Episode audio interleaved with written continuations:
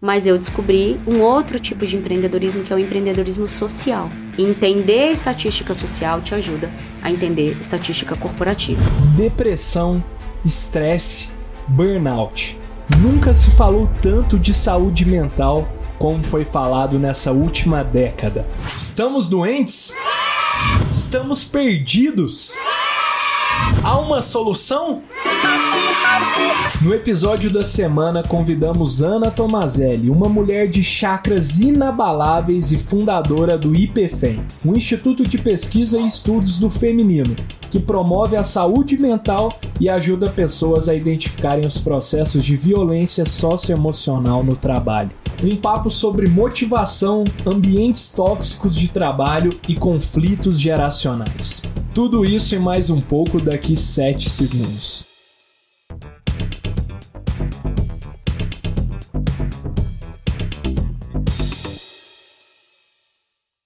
Fala turma, sejam muito bem-vindos ao Pode Sonhar, o podcast que é um refúgio de bem-estar para o empreendedorismo jovem brasileiro. Lembrando que o Pode Sonhar vai ao ar todas as terças-feiras no nosso canal do YouTube e está disponível também em todos os streamings de áudio. E você pode acompanhar todos os nossos conteúdos extras adicionais no arroba Pode Sonhar PDC em todas as redes sociais. Eu sou o Miguel, estudante de empreendedorismo da Link School of Business. E eu sou Briela Azevedo, especialista de marketing digital e sou co-hosting. Boa, e hoje estamos aqui, turma, com uma convidada mega especial, a Ana Tomazelli, que é fundadora do IPFEM. Ana, muito obrigado por ter aceitado o convite de estar aqui conosco. Nós estamos muito felizes de te receber, de verdade. Nossa, eu também. A gente já estava conversando tanto, Demais. né? Já estava com medo é. de queimar a pauta. Estou muito feliz porque esse ano eu decidi que eu queria estar mais em lugares, em podcasts, em entrevistas diferentes daquilo Legal. que eu faço Mais de forma mais padronizada. Então, falar para empreendedorismo, principalmente empreendedorismo jovem, Exato. me toca muito o coração. Obrigada. Que bacana. Pô, super show, Ana. A gente tava aqui, turma, conversando há quase uma hora é já. Verdade. E já teve, já estamos repletos de aprendizados aqui, eu e a Briela. E a Ana mentora também super muitas jovens, né, que estão no começo da sua carreira. A gente vai bater um papo super bacana sobre isso, mas é, antes da gente tocar nessa pauta, Ana, seria super valioso você contar um pouco. Você passou, teve uma carreira longa em recursos humanos, em RH, e eu queria que você contasse um pouco sobre como que foi sua história até você chegar e ter a ideia de criar, de fundar o IPFEM. Rapaz, eu acho que a gente ia precisar de quatro podcasts para te contar essa história. Porque toda vez que alguém me pede isso e tem alguém que me conhece por perto, fala, ih, você tá com tempo? Mas eu vou resumir. Boa. Eu quero começar dizendo que eu nunca quis empreender na vida. Sério? Eu nunca tive o sonho de empreender. Uhum. Eu venho de uma geração, bom, eu tô com 42 anos, então eu sou a criança sobrevivente da década de 80. Eu nunca, a gente foi criado para ter crachá. Na década de 80 a gente era criado para ter poupança num banco público e para crescer de preferência fazer uma faculdade, que pra gente era um sonho, principalmente para quem não tinha dinheiro como eu, e ter um crachá ali, ter um emprego fixo, então passar a vida inteira ali num emprego muito seguro e aí então aposentar, era meio essa ideia de sucesso que a gente tinha lá na década de 80 e 90. Então, o que que aconteceu? A minha família, né, principalmente a minha mãe, me criou para estudar. Então você tem que estudar, você tem que, tem que ser independente, né? Então tem esse lugar de gênero, de puxa vida, não dependa de ninguém, para que você também possa ter as suas liberdades e tudo mais. Minha mãe foi a primeira ativista de gênero que eu conheci na minha vida sem nem muito saber. E aí o que que acontece? Eu cresço então com essa ideia de que quero estudar, quero ter uma faculdade, quero conseguir um emprego bom, um crachá bom, benefícios, etc, aquela coisa toda. Fui a garota CLT por 20 anos. 20 né? anos. Eu pensava em empreender, me dava calafrio, juro. Eu falava, pelo amor de Deus, como é que vocês conseguem, né? Eu olhava para os meus amigos. Mas basicamente o que, que aconteceu? Eu engravido na adolescência, com 16 anos. Tenho meu primeiro filho aos 17, então eu tenho um filho de 25 e um de 15, é, porque depois casei e tudo. Essa gravidez coloca as coisas numa perspectiva diferente também. Você fala, bom, o que, que eu vou fazer agora? Uhum. Mas tive rede de apoio, família, etc. E aí sigo estudando, faço a faculdade um pouco mais tardia, mas venho para São Paulo porque caso, né, pela primeira vez com o meu primeiro marido, meu filho era pequenininho, a gente casa e aí eu entro nessa loucura maravilhosa de São Paulo. E Uhum. começo a trabalhar em, em jornal, trabalhei no Jornal Lance, né? Começo a Legal. trabalhar com gráfica, que era o que eu fazia. Eu era diagramadora, fazia faculdade de desenho industrial, eu ia mais para esse lado do design. Mas a vida inteira eu quis ser jornalista. Chego em São Paulo e falo, vou realizar meu sonho. Faço faculdade de jornalismo, me formo lá pelos 28 anos, já no segundo filho, já trabalhando em empresas um pouco mais tradicionais. Uhum. Começo a trabalhar com comunicação em recursos humanos, Legal. com comunicação interna Interna, pra- e dentro com- das empresas. dentro das empresas. E começo a perceber que o serviço que eu queria prestar com o jornalismo, que era a utilidade, facilitar a vida das pessoas, etc., eu consigo em RH. Então eu falo, Legal. puxa vida, eu vou estudar RH, então, porque eu sou meio psicótica assim pra estudar, né? Eu sou um, digamos que eu sou um pouquinho, ai, olha, vai brigar comigo, o Eric vai brigar comigo. não corta essa parte que ele falou, não bate na mesa, eu acabei de bater o anel na mesa. Ah. E aí, o que que acontece? Eu chego num lugar corporativo e entendo que eu sou empreendedora. É, E, exato. e começa a aparecer o termo intraempreendedorismo. Olha só. E aí eu olho e falo, nossa, acho que eu combino com esse negócio aqui. Porque é isso, tem pra fazer, a gente vai fazer. Uhum. É carregar uma caixa, é mudar um sofá de lugar, é servir um café, atender um balcão, é fazer RH, a gente vai fazer, né? Então sempre fui muito do, Proativa. tem um termo em inglês, não gosto muito de termo em inglês, mas esse termo é bom, que é o show up, né? Eu sempre estive muito pronta para, né? Eu sempre me apresentei para fazer as coisas. E aí, junto com a minha vida corporativa, eu fui crescendo, então, em RH, fazendo muito processo de fusão e aquisição de empresas, me especializei em implantação e reestruturação de recursos humanos, Legal. virei uma executiva corporate. Boa. São Paulo. Aí virei executiva internacional, liderando países e tal. Só que eu sempre fui muito inquieta. Uhum. Eu já era professora, abri uma clínica, porque virei psicanalista e tal. E aí falei, eu acho que eu tô empreendendo. Claro. E aí eu chego aqui, depois que eu sofro um burnout em 2018, decido então abandonar de certa forma aquele modelo corporativo que eu tinha abraçado, mas que eu gostava, Uhum. não foi porque eu deixei de gostar de fazer. Passo ali um ano me entendendo um pouco e só empreendendo. Depois desse um ano, eu decido fundar o IPFEM, que é uma ONG, né, terceiro setor, é, de pesquisa e educação em saúde mental no mercado de trabalho. Animal. Então, por quê? As pessoas perguntam assim, por que, que você fundou uma ONG e não fundou uma consultoria? Uhum. Falei, bom, primeiro porque eu sempre fiz muita coisa voluntária, muita coisa de graça, e eu queria organizar um pouco isso que eu fazia, dar uma estrutura para isso, para que outras pessoas também pudessem fazer, porque muita gente queria fazer comigo, mas ficava meio desorganizado e eu sou virginiana, né? Por isso que eu cheguei cedo, hoje, por exemplo, né? Então, começo a entender que tem uma demanda reprimida de pessoas querendo falar sobre os assuntos que eu estava olhando, mas que elas não sabiam aonde olhar. Isso antes da pandemia. Tá. Significa dizer que a hora que eu fundo o IPFEM, um ano depois, a pandemia estoura. E aí todo mundo começa a falar de saúde mental. É. E aí a gente é repostado na internet e eu recebo 6.138 pedidos de ajuda terapêutica em 24 horas. Caramba.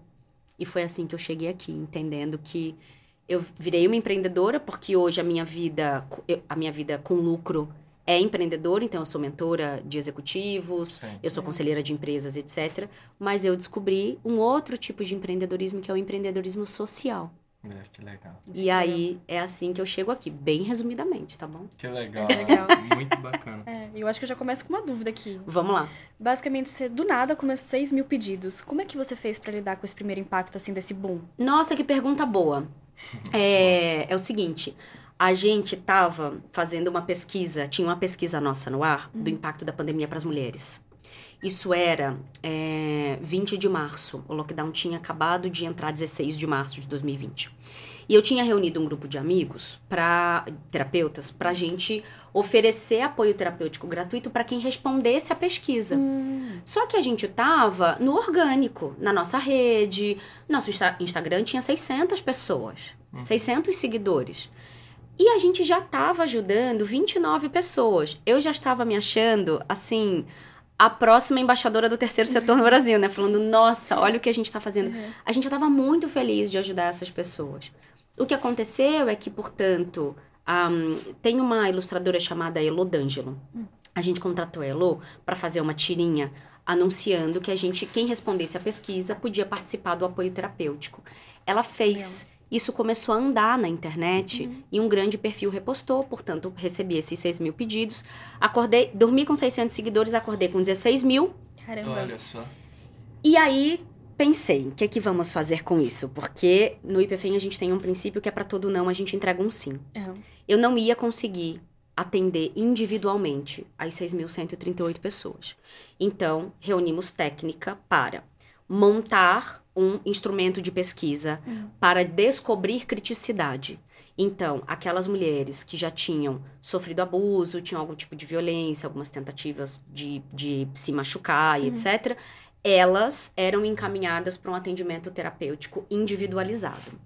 Todas as outras, quase 6 mil, a gente desenvolveu uma metodologia chamada Educação em Saúde Mental. Então, a gente começou a dar aula de saúde mental. Legal. Então, abríamos salas de reunião virtuais na pandemia, segundo semestre de 2020, com 450 pessoas. E começamos a ensinar o básico da psicanálise, o básico da sistêmica, falar de psicologia, ferramentas, instrumentos, abrir a escuta. E como eu sou diretora de RH, eu comecei a falar sobre trabalho. Relações de trabalho, saúde no trabalho, home office, porque a gente não teve experiência de home office. A gente teve experiência de confinamento. É diferente. Sim. E aí a gente começou a falar sobre saúde mental, juntando o trabalho doméstico, o cuidado de crianças, idosos, pets e plantas e pessoas adoentadas, o trabalho remunerado e tudo isso que estava acontecendo às vezes em 60 metros quadrados. Então, segundo semestre de 2020 e 2021, a gente passou dando aula, estruturando a metodologia que virou o livro. Legal. Foi isso que a gente fez. E até hoje já foram mais de 9 mil mulheres Nessa animal, metodologia. Que animal. Hum. Que seria muito legal, Ana. A gente conversou muito disso no off, mas você já deu vários insights super ricos aqui para quem quer empreender. Acho que um deles que, pô, me chamou muita atenção, assim, acho que vale muito a pena você explicar um pouco, é sobre como que vocês trabalham o transformar o não em um sim. O que, que, é, que, que é essa mentalidade e por que, que vocês adotaram ela? Pois é. Vocês fazem umas perguntas boas, né, gente? Que bom que não tem roteiro antes, né? Eu prefiro assim, Que mais bom. orgânico. É, eu sinto, Miguel, que, primeiro, tem uma coisa que vem muito de dentro da gente.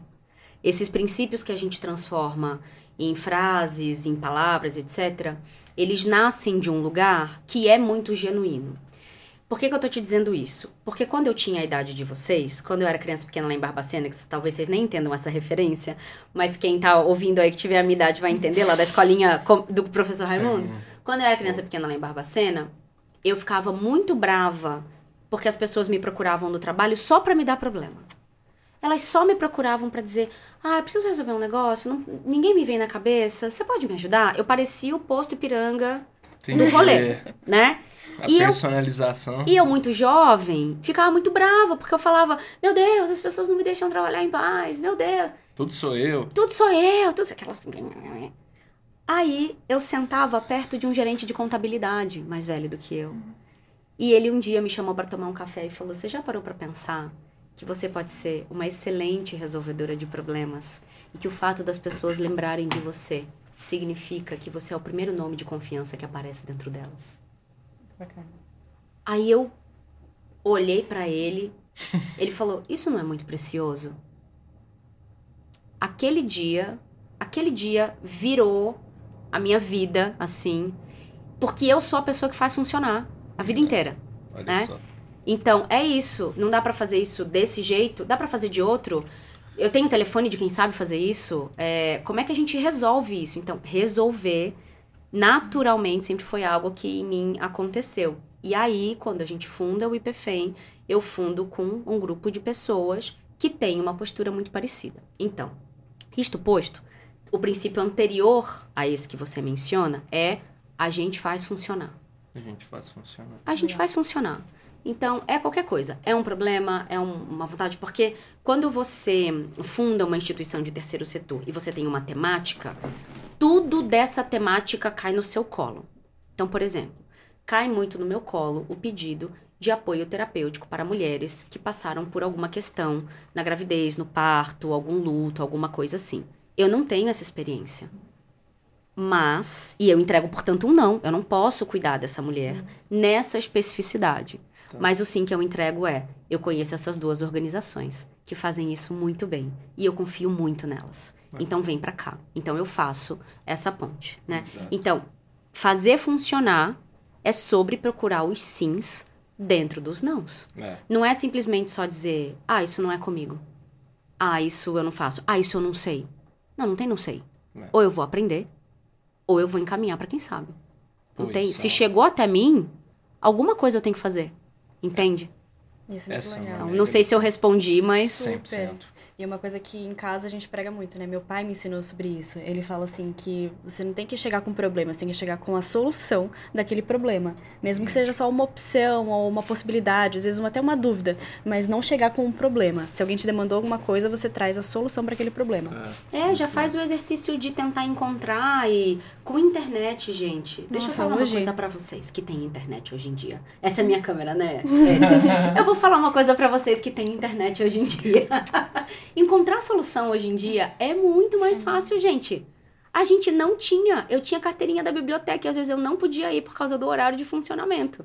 A gente tem disponível hoje um lugar de. Tudo bem que torna um pouco mais difícil de fazer a curadoria, de saber São quem tá. outros desafios. São outros desafios. Mas disponível? É, Tem. dúvida. Tem. E o que eu falo pros meus dois filhos, homens, é.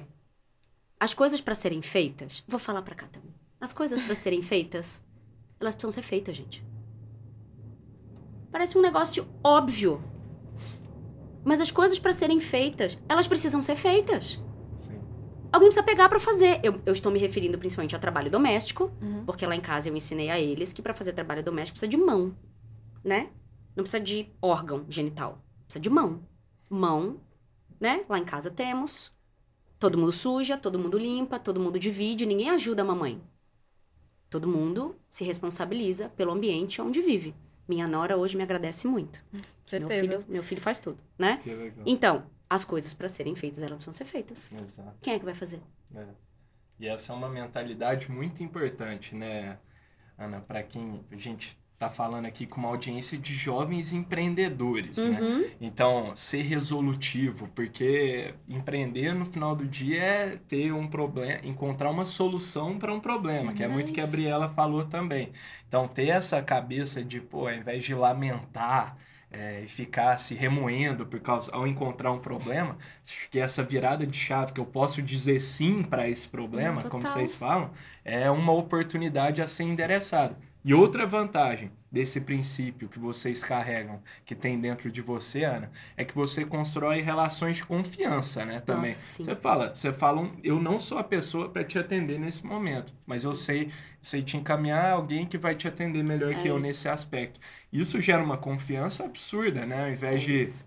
Você tentar vender a qualquer custo ou emplacar uma solução Uhum. a qualquer custo. Então acho que só traz vantagens esse mindset muito Total. importante para quem quer empreender, né? Total. Uhum. Mas tem uma linha bem tênue, né? Da gente ser proativo, da gente conseguir realmente resolver esses problemas e da gente também estar num ambiente que é tóxico, né? Um Boa. ambiente que também puxa a gente para baixo. Como que você identifica esse tipo de ambiente? O que, que você acha que é um ambiente saudável? Ou quando a gente tem que começar a entender que tem os red flags de um ambiente tóxico?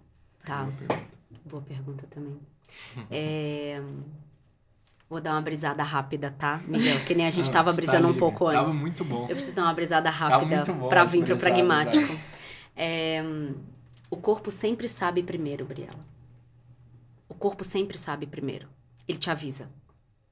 Então, é o incômodo no estômago, é a mão gelada, é o desconforto, é o aperto no peito, é a respiração que ofega, sabe? Uhum. O corpo, ele sempre te avisa. E ele sempre sabe antes da sua cabeça. Caramba.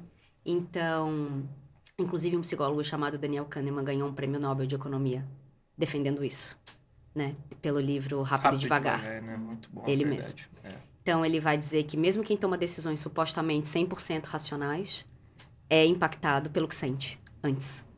E aí, um outro livro dele, daí tem outros dois autores, chamado Ruído. É maravilhoso porque ele fala teoricamente, decisões muito diretas, como decisões da corte americana, que tem uma regra para serem cumprida, para ser cumprida. As decisões saem completamente diferentes, por exemplo, a depender do horário do dia, se o juiz está com fome ou não, Caramba. se ele descansou ou não. Então, ele vai ensinando a fazer uma higiene do ruído. Então, a primeira coisa é o corpo sempre sabe. Se você está desconfortável em algum lugar, procura o que é que tá ruim ali. Nem sempre a gente pode simplesmente se retirar. Uhum. Nem sempre a gente, a gente pode sim- simplesmente resolver. Então tem um jogo que a gente precisa aprender a jogar sem se matar. Sem perder saúde. Ou pelo menos sem perder muita saúde. Eu falo muito da diferença do padrão para exceção, né? Uhum. Por padrão, a gente deveria ter um lugar mais saudável. A exceção é um lançamento, um projeto, alguma Uhum. coisa, você vai esticar um pouco mais a corda. Ou um Total. momento de vida em que você tem um filho pequeno. A mãe do filho pequeno, ela tem tudo de mim. Ela tem tudo de mim. Que a mãe do filho pequeno. O Nossa, tanto de né? tempo, gente, que uma criança exige. Nossa, muito. É um negócio impressionante. Eu que fui mãe muito cedo. Agora, eu não tenho filho pequeno, eu não sei o que fazer com o tempo que eu tenho. Eu faço muita coisa. Mas a sensação que eu tenho é que eu sempre tenho tempo sobrando. Caramba. Porque o parâmetro de ocupação de tempo, energia e dinheiro de um filho pequeno, ele molda muito a sua vida. Você É. ancorou ali, você, Exato. você entendeu o que é Exato. ter seu tempo ocupado naquele momento, quando você tem um filho. Exatamente. Isso. Então, hoje é muito diferente. Então, nem sempre, a depender do momento da vida, você vai poder dizer, ai, tô desconfortável, eu vou embora. Mas eu espero que você possa construir uma vida para que você possa fazer isso muito em breve. Uhum. Então, hoje, eu posso me dar ao luxo de, às vezes, dizer, este cliente eu não quero. Porque cada vez que eu entro em contato com o assunto desse cliente, ou que eu tenho que falar com esse cliente, o meu corpo fica muito incomodado. Sabe aquela coisa de, ai meu Deus, eu tenho que falar com esse homem de novo. Isso é um sinal, né? Aí a gente vem para os sinais práticos. É. Aí você vem para os assédios, você vem para quando não te deixam falar, você vem para a voz que levanta, você vem para a ideia que não, não ouvem. Então aí você vem para um lugar muito mais concreto e palpável. Essas métricas. né? E aí a gente vai para um terceiro lugar, que é a nomeação. Tem muita gente que sente que algo está acontecendo, vê que algo está acontecendo, mas não tem repertório para nomear. E aí não sabe que está passando ou que vive num ambiente tóxico, principalmente por duas coisas, que eu vou ter que voltar para fazer um episódio só sobre isso. Já tô me convidando aqui. Claro. Vocês também vão querer. É lógico. Fofoca e brincadeiras. A fofoca. Primeiro que eu acho que quem faz fofoca tem tempo sobrando. E devia estar ocupando esse tempo com outra coisa. E fofoca pode destruir a vida de alguém. É importante a gente falar sobre isso. E as brincadeiras.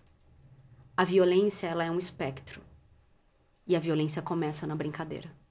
Principalmente a violência de gênero, a violência com corpos dissidentes, a violência de raça. Tudo começa na brincadeira. Ai, mas eu tava brincando. Fulana ficou toda ofendida. Que mimimi. Aí a minha pergunta sempre é: por que, que a sua diversão é mais importante do que a chateação dela? Você não precisa concordar. Por que, que você se divertir é mais importante do que a chateação dela? Eu, a hora que você me responder isso, a gente conversa. Olha, é bem isso. Eu passei por uma sessão de burnout e eu não sabia que eu tava num burnout. Eu Isso. trabalhei três meses numa empresa, eu tinha um banco de horas de um mês e meio. Ai, que linda. É tranquilo. O, o, o Dr. Drauzio Varela fala que o jovem toma decisão com o corpo. O corpo aguenta, a gente vai. Só que ele fala assim: esse corpo cobra a conta.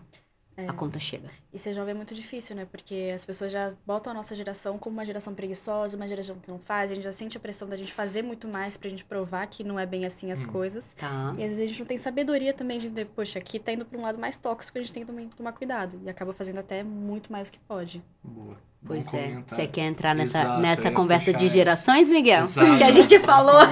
Aí eu falei isso. uma coisa. Puxou um ponto muito importante sobre isso de geração, ainda mais anos. Você sabe, a gente deu um contexto sobre o nosso público aqui de jovens que estão pô, querendo empreender, estão empreendendo já no começo é, de seus negócios e muitas vezes apresentam, tem, enfrentam desafios são particulares da geração, que são uma cara, cara- têm características, dores, desafios em comum. E a Ana, que mentora vários desses jovens, especialmente as meninas, né, Ana? Uhum. Eu acho que seria muito legal você dar uma perspectiva sobre as jovens que estão entrando no mercado de trabalho. Você acha que existem dores realmente que são compartilhadas, assim, da nossa geração, né, Briela? E como que são os caminhos para resolver as principais dessas dores? Tá bom. Outro podcast inteiro. A Ana tem pouco recurso, vocês estão vendo, tem pouco repertório. Toda Ana. vez que eu vou dar uma palestra, eu falo assim, gente, eu sempre reclamo do pouco tempo que me dão. Mesmo que me deem três horas, eu reclamo. eu falo, eu sou professora de pós-graduação, eu falo por nove horas sem parar, se deixar. Legal. Né? Não, E vou juntando uma coisa na outra e gosto muito. Mas é o seguinte: primeira coisa que eu quero dizer é: a gente não vai ver os problemas de gênero resolvidos. Nem na minha geração, nem na de vocês. Infelizmente. Porque processo histórico é longo, é atravessa gerações, muito embora muita coisa esteja acontecendo mais rapidamente nas últimas décadas. Mas o que eu falo com todo mundo é o seguinte: se para se motivar a fazer alguma coisa, você espera ver o problema resolvido em vida, desiste. Não vai ver. Só que 100 anos atrás, alguém não votava e brigou para votar. E talvez elas não votaram. Eu hoje vou bem linda votar, arrumada, né? Comemorando o fato de poder votar. Então a gente precisa entender que a gente faz algo no tempo. Nós somos o tempo. Então, o que eu faço facilita para vocês, principalmente para ela, né? Que você já nasce com dívida histórica, né? Uhum. Você sabe disso, a gente Claro. vai conversar sobre essa dívida histórica aí depois. Então, para ela facilita um pouco mais a vida dela, da minha nora, da- das minhas sobrinhas. Então, eu tenho também um compromisso muito grande em criar filhos homens que não reproduzam as violências no futuro. Quando a gente fala de ambiente de trabalho, imagina que o ambiente de trabalho é uma mini reprodução dessa grande sociedade que a gente vive. Então, dita muito os comportamentos, mas também recebe muito os efeitos do social. Isso é importante da gente entender. E eu mentoro meninas em início de carreira de 16 a 28 anos, em algumas instituições. Então, Fundação Everest, Alumina, né? Sou criadora de conteúdo pro Nube e tal. Então, para falar um pouco, desde coisas básicas, de como é que você se comporta numa entrevista, que eu tenho visões muito específicas, até, puxa vida, aconteceu um problema no mercado de trabalho, o que, que eu faço? Como é que eu endereço e tal. Então, entendendo isso, a primeira parte da minha resposta é sim, é mais desafiador para todas as identidades não masculinas, não heteronormativas, de corpos não padrões. Então, tudo que está fora do padrão masculino, cisgênero, heteronormativo, sem deficiência física, magro, de colete na Faria Lima, tudo que está fora disso, automaticamente entra num espectro mais difícil, tem mais barreiras para atravessar. Dá para resolver? Dá para resolver de muitas formas. Dá para gente ganhar consciência, letrar, treinar, abrir escuta, criar política dentro das empresas que olhem para isso, não aceitar determinados comportamentos, treinar os equipamentos do Estado para receberem as denúncias, isso não ser mais um problema. Então, a gente tem uma série de mecanismos possíveis, né, que a gente já vem desenvolvendo, e aí tem que falar de terceiro setor, porque o terceiro setor, para garantia de direitos, produz tecnologia muito importante que impacta a política pública. Então a gente não pode entender a empresa como um ente separado do mundo. Até porque eu digo que estatística social é estatística corporativa. Ou você acha que as 24,6 milhões de pessoas com transtornos ansiosos que são calculadas pela Organização Mundial da Saúde no Brasil, Hum. elas estão aonde? Hum, Elas estão no campo, cantando. hum, Elas estão dentro das empresas trabalhando, elas estão empreendendo. Sim. A- estamos aqui, né? Então, entender estatística social te ajuda a entender estatística corporativa. Então, dá pra gente fazer um monte de coisa. Tudo que tá fora do espectro, espectro padrão sofre mais, isso é uma realidade. E tem muita coisa, Miguel, que não é culpa nossa, mas é responsabilidade nossa resolver. Então, uma coisa que tem me incomodado um pouco é quando a gente coloca essa culpa em entes externos a gente e só. Ah, é porque é meu TDAH. Ah, porque isso aqui é assédio. Ah, é porque isso aqui. Tá, e. E aí? A gente vai fazer o quê com isso? A gente só vai olhar para isso e falar: ah, é isso. Não, amado. A gente tem que fazer alguma coisa. Uhum. E aí, cada um na sua cadeira, cada um com o seu papel, e a gente precisa entender que líderes empresariais, empreendedores, têm, precisam ter responsabilidade social em essência. Tá. Porque são pessoas responsáveis por famílias ali dentro. São famílias naquele lugar. É. Então, como é que a gente desenvolve duas coisas? Postura cidadã e pacto coletivo dentro das empresas. Com empreendedores, com empreendedoras. Como é que a uhum. gente faz isso desde cedo? Boa. Entende? Uhum. Então a gente precisa começar também a conversar sobre isso. Legal. Respondi? Tem... Perfeitamente. Eu sempre vou é. perguntar se eu respondi, porque Sim. pode ser que a pessoa fala, no caso, não.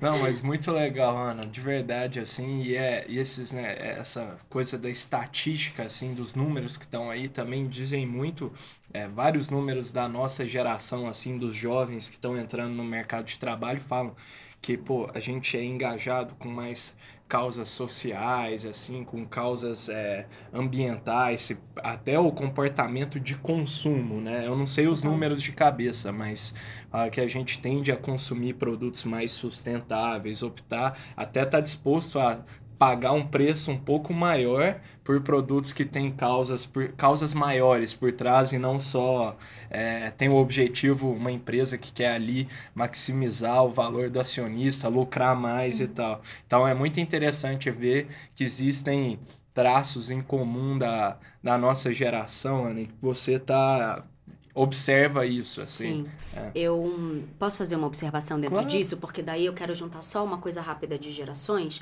com empreendedorismo. Tá. Quando a gente entende primeiro setor, segundo setor e terceiro setor, de uma forma bem superficial, setor público, setor privado e o terceiro setor que é o uh, sem fins lucrativos, né? Uhum. É, tem um setor que esse nome que eu vou falar agora, ele é mais forte fora do Brasil, mas uhum. no Brasil a gente está começando a, a, se entender com ele, que é o setor 2,5, que a gente chama. Uhum. Que são empresas que têm lucro, não são ONGs, né? Empresas que visam lucro, mas que olham para impacto social. É, olham para cadeia, para sustentabilidade, etc. Então é um setor 2,5, uhum. né? É. Entre, entre o 2 e o 3. Muito bem. Isto posto, né? Isto entendido, a gente começa a perceber que geracionalmente existe, graças a nós também, obrigada, uma consciência maior de vocês, porque vocês também não ganharam essa consciência do nada. Uhum. Vocês não saem do nada, gente. A gente precisa conversar sobre isso, né? Então, assim, entendendo que quando a gente fala de consciência ambiental, a minha geração é a primeira geração a sofrer os impactos do dano ambiental e é a última que pode fazer alguma coisa. Tá. Caramba. É a minha geração que tá vendo esse rolê ruim hum. aí, entendeu? Porque tem uma extinção de recurso que a gente precisa começar a conversar. E aí, esses empreendimentos, eles começam a nascer, portanto, olhando para isso. Ótimo. Eu não concordo que vocês não trabalham, eu não concordo que vocês são chatos, eu não concordo que vocês são mimizentos. Eu acho vocês ótimos. Quero começar por aqui. Primeiro, porque assim, o mundo já é de vocês. A geração de vocês vai herdar 73 trilhões de dólares em 2025 nos Estados Unidos. Muito em breve, vocês vão ser os donos do dinheiro. E a nós será dado o benefício de estar. Então a gente também precisa combinar com vocês como é que a gente vai estar. Uhum. Então, o que eu vejo as pessoas da minha geração sofrendo e falando mal de vocês é muito mais um ressentimento de meu tempo tá acabando meu poder tá acabando. O que eu pensava que era bom já não é mais. Mas como assim eu não posso mais dar palmada em criança? Ai, credo! Como assim criança é uma pessoa e pode se expressar? Como assim criança pode ter vontade? Como assim a gente tá falando de não comer carne? Como vocês são chatos, entende? É. Então tem um lugar muito mais de ressentimento e manutenção do controle do que um lugar de falar: o que, que esses meninos estão falando? Que legal isso. E aí, outro dia, eu tive uma conversa dessa pela DM do Instagram, porque tinha uma pessoa falando mal de vocês, e ela falou diretamente pra mim, né? E aí eu escrevi assim, olha, e é uma pessoa da, da minha geração. Falei, olha, a gente não procurava emprego em, em cartaz de poste. Entende? Aham. A gente não pegava um cavalo para ir fazer uma entrevista de emprego. Então, naturalmente, as coisas avançam conforme os recursos estão disponíveis. Uhum. Então, Por que, que vocês estão agarrados aí, gente? Sai daí. Ouve esses meninos, entendeu? Uhum. Vamos fazer um negócio junto. É, Porque a gente entrega algo e vocês entregam muito mais. é legal. então. Ah, por que, que eles não querem ser líderes? A gente tava falando disso, né? É. Agora tem essa conversa, né, no RH. Ai, os jovens não querem ser líderes. Claro, olha pra gente. Medicados, divorciados, sem relacionamentos saudáveis, com a pálpebra tremendo, achando bonito ser doente, trabalhando 16 horas por dia. Nossa, que espanto que vocês não querem ser igual a gente. É. Entende? Uhum. Aí o pessoal da minha geração fica assim: Nossa, é mesmo, né? É mesmo, gente. Fizemos muita coisa boa, mas fizemos muita coisa ruim também. Entender isso é muito importante, né, Ana? Entender que, tipo assim, que a gente é fruto da nossa visão de mundo, do que a gente foi condicionado a, a experimentar ao longo da vida. Pô, é libertador, ainda mais para quem empreende, lida com pessoas o tempo todo, sem entender as, as características que, pô, que fizeram de- dos meus pais serem assim, e, pô, meu. Meu par ser assim, ou sei lá, um colaborador ser assim, você vai entendendo os motivos pelos quais as pessoas agem da maneira que elas são, né? E isso eu acho que facilita muito na tratativa, em exercer a liderança, se esse for o caso, em se relacionar de maneira saudável. Então, acho que esse essa, esse pensamento que a Ana traz, essa visão, né? É. Essa visão, é conseguir enxergar, pô, como que foi o histórico até chegar na nossa geração. É que muito vocês legal. colocam em xeque tudo que a gente batalhou muito pra conseguir. Isso pra muitas pessoas é muito difícil. É. Só que elas esquecem que elas criaram filhos pra ter algo melhor do que elas. E aí quando esses filhos querem algo melhor do que elas, elas não conseguem lidar com os filhos dos outros que foram criados pra ter algo melhor do que elas. E aí você fala: "Mas você não criou seu filho pra fazer futebol, pra fazer balé, as coisas?"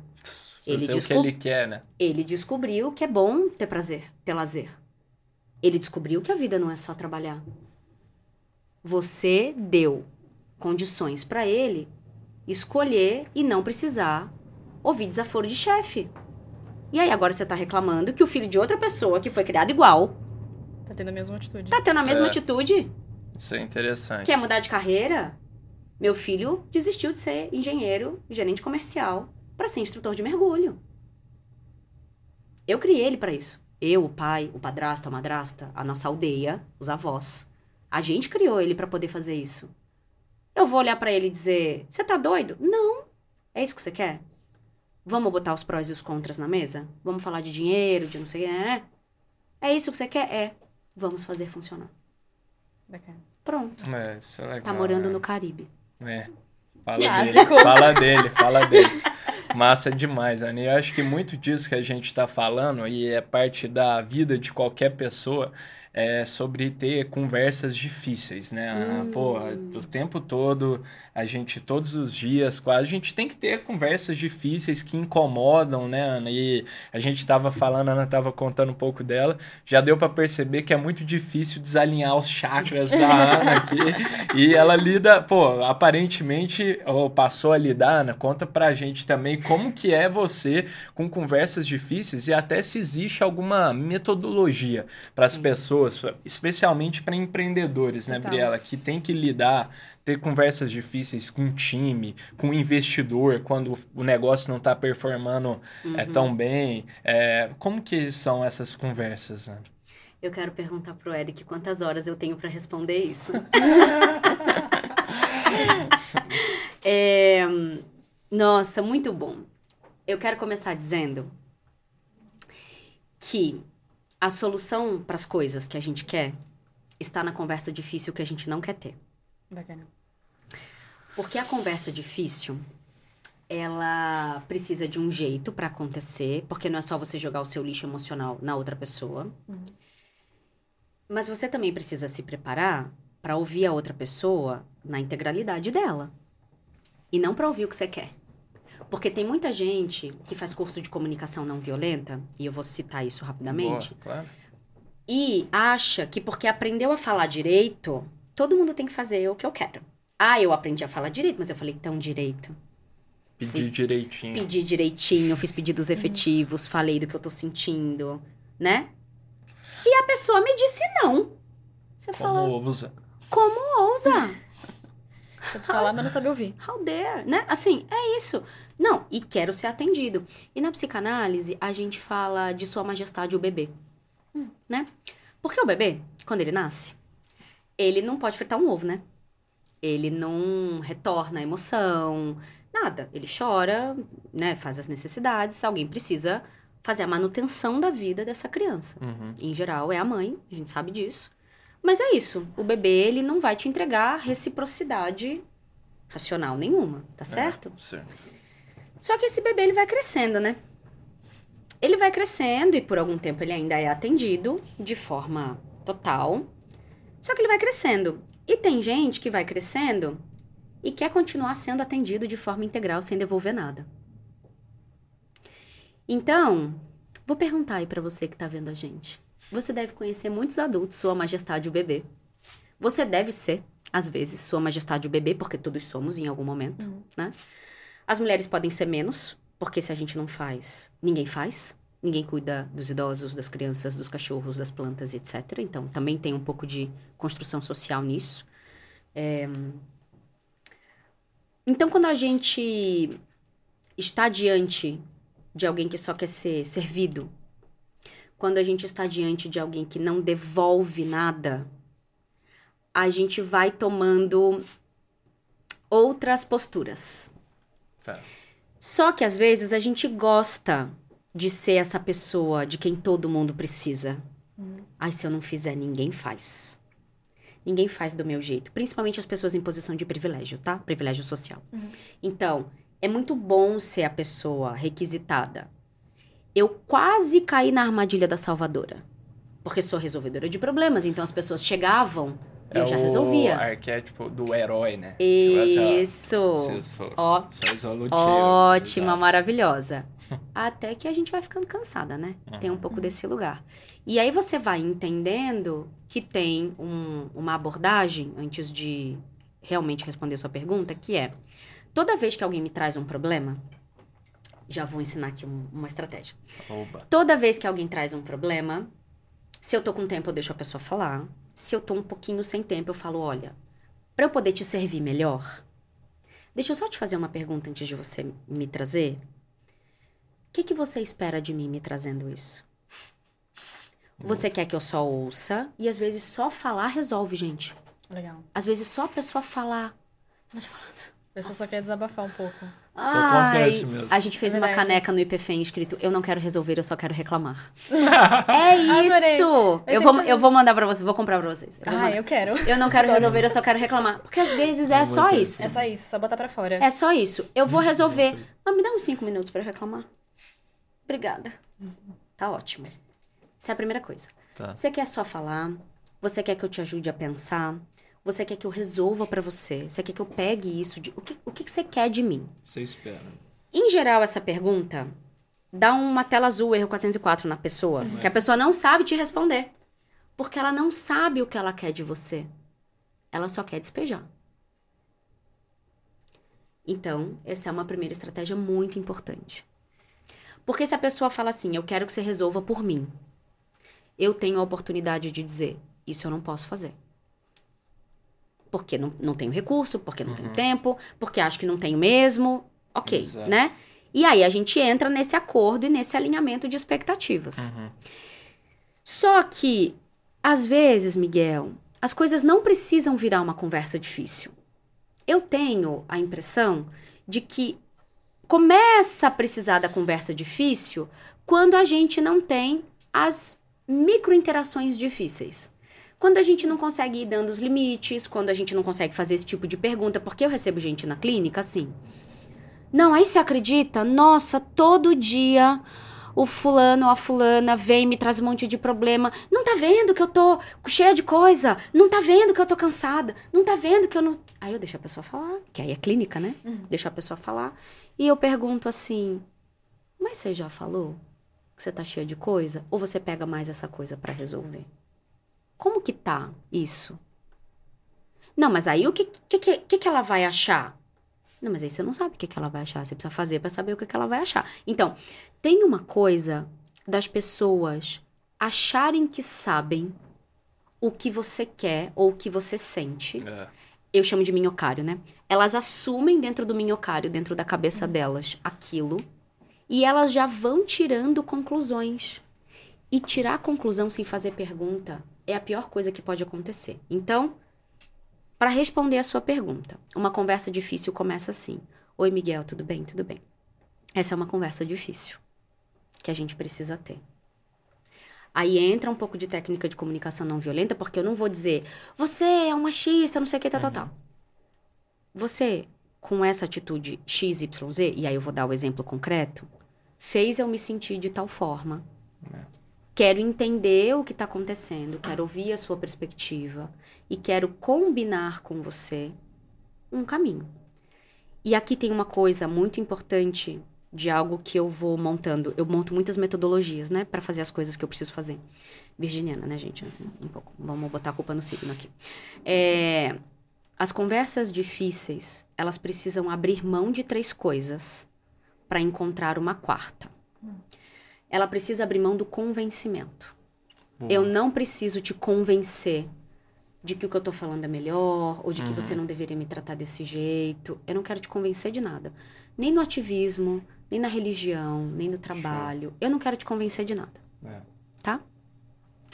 A segunda coisa, eu não quero nem encontrar consenso. Legal. Eu não quero saber se a gente concorda em alguma coisa aqui, em intersecção. Porque a terceira coisa é, eu não quero concordância. Hum. Eu não preciso que você concorde comigo. Uhum. Então, vamos trazer para o mercado de trabalho. Um cliente, um fornecedor, etc. Estamos aqui dentro de um contrato, temos que resolver, etc. O problema é que as pessoas ficam muito apegadas.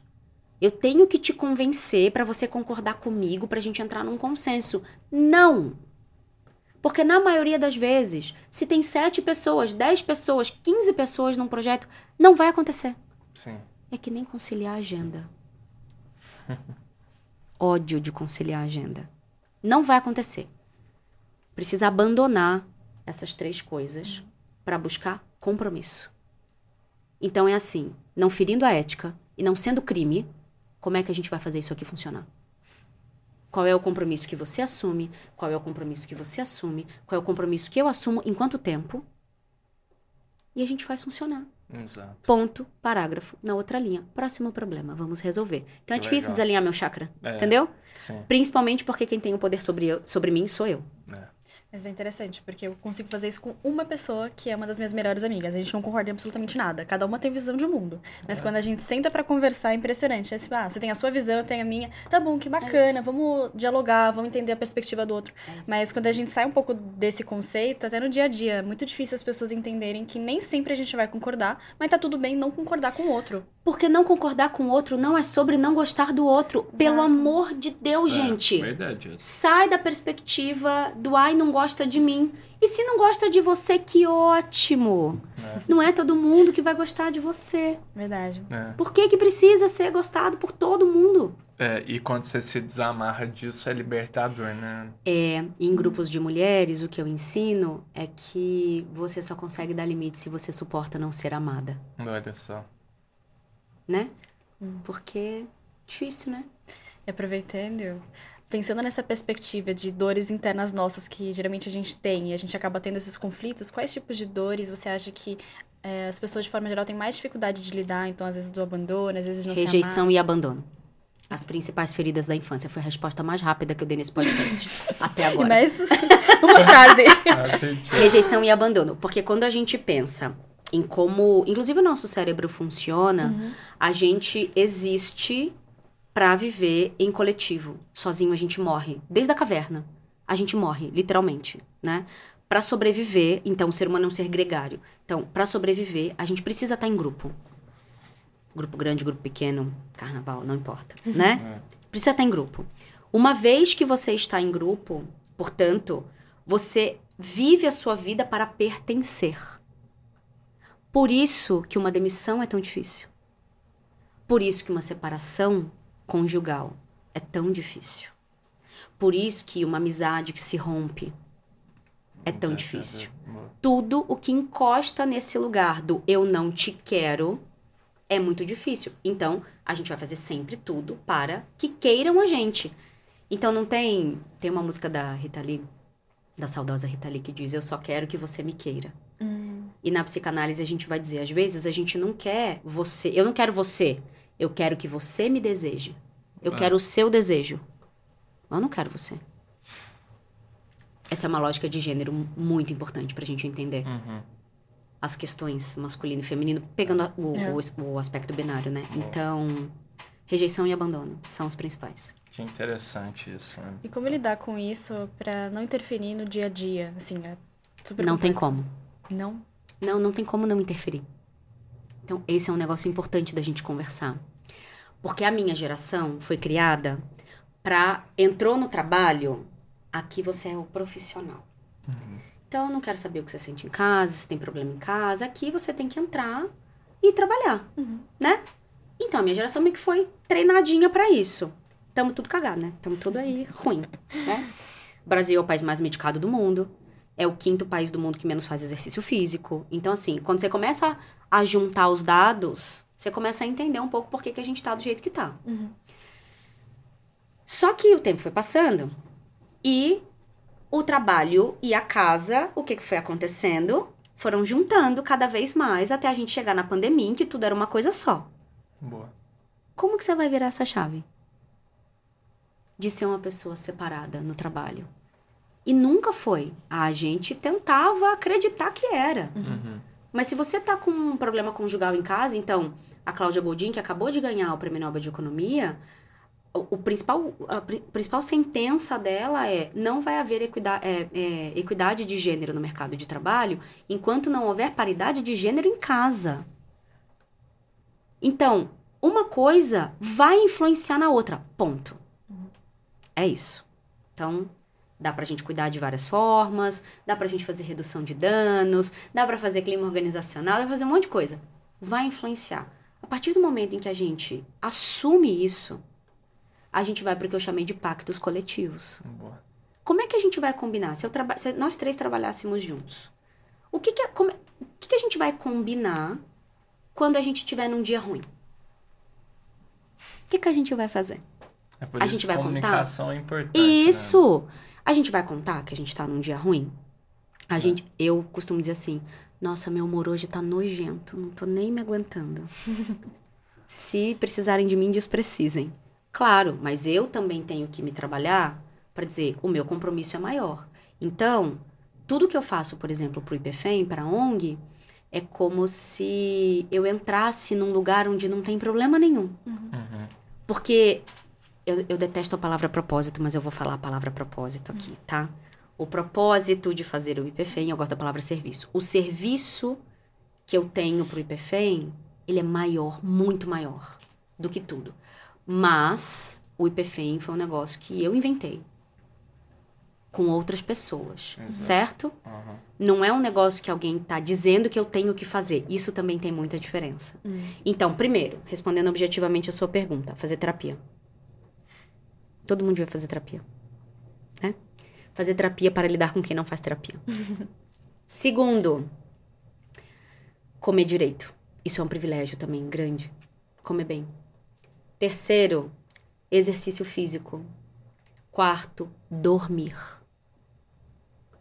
Então, quando a gente fala de burnout, o burnout não é cansaço. É quando você perde uma função cognitiva. Você perde a capacidade de se concentrar.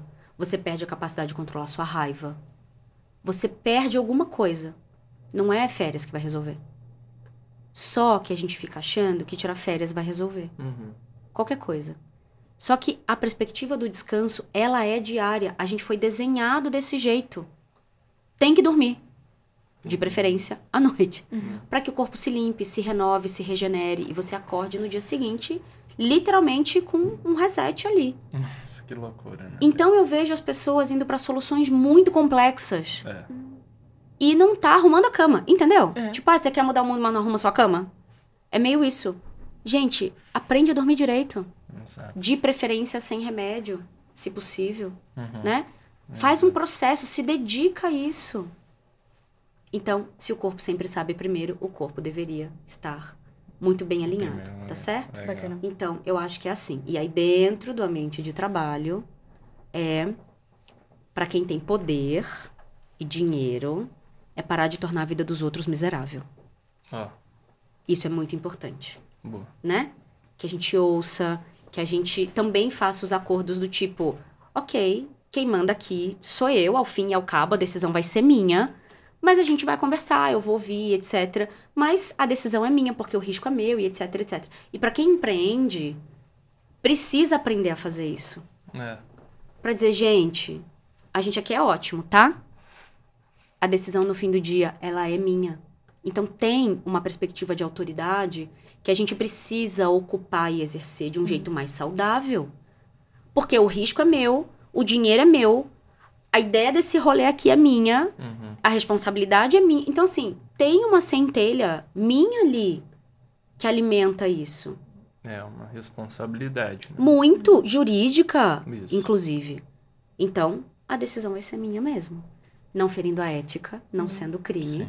podemos discordar sem problema nenhum. Se pra você as decisões que eu vou tomando em série não servem, vamos ver um jeito de É. você encontrar um contexto que caiba melhor no seu contexto. Eu te ajudo, não tem problema. É, Legal. Mas talvez aqui não seja o seu lugar. legal isso. né? Ah, mas eu não concordo. Abre a sua empresa então.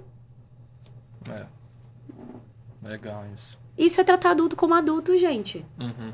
Fica tratando adulto que nem criança. Trata adulto como adulto, conversa. É legal, né? Como você também busca trazer pra simplicidade, assim, as Hum. coisas, tipo, ó, pô, vamos fazer o arroz com feijão e tal. Mas é simples, sim. Miguel. Isso é legal. Sim, O pessoal que fica muito doido, Complexo. porque inventando uns negócios difíceis É. pra vender, né? exato. É, porque prende, né? Então, É simples. Se É. você conversar com alguém que entende de vendas, É, o cara que entende mesmo de vendas, ele vai dizer vender é simples. exato. Você precisa conectar com a pessoa. É. Pô, infelizmente, Ana, ficaria aqui por horas. Vou reclamar. Pouco Vamos- tempo. Vamos. Stephanie. Vamos fazer mais. Um beijo pra Stephanie, Um beijo pra inclusive. Stephanie. Pô, coisa boa que deu certo esse papo maravilhoso aqui com a Ana. Foi muito bom mesmo, assim. Ficaria por horas aqui aprendendo. E eu aprendi muito, de verdade. Ana. Tenho certeza que a audiência também fez bem esse episódio. Muito bem E mesmo. eu também, porque nas, nas metodologias de aprendizagem, é, o jeito de mais aprender é ensinar. Não, olha só. Então, é por isso que eu falo tanto e que eu tô sempre pronta pra falar em algum lugar. Porque quem mais aprendeu fui eu.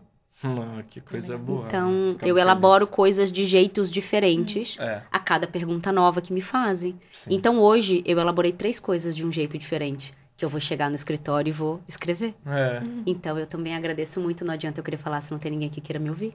Então, obrigada. Obrigado É, mesmo, você- foi super valioso. Muito obrigado também para a turma que ficou até aqui é, conosco. Lembrando que o Pode Sonhar vai ao ar todas as terças-feiras, nosso canal do YouTube e em todos os streams de áudio. Se você curtiu esse episódio, não se, não se esqueça de curtir, se inscrever no nosso canal e, do mais importante, comentar o que você achou. Fechou? Vejo vocês na próxima e tamo junto.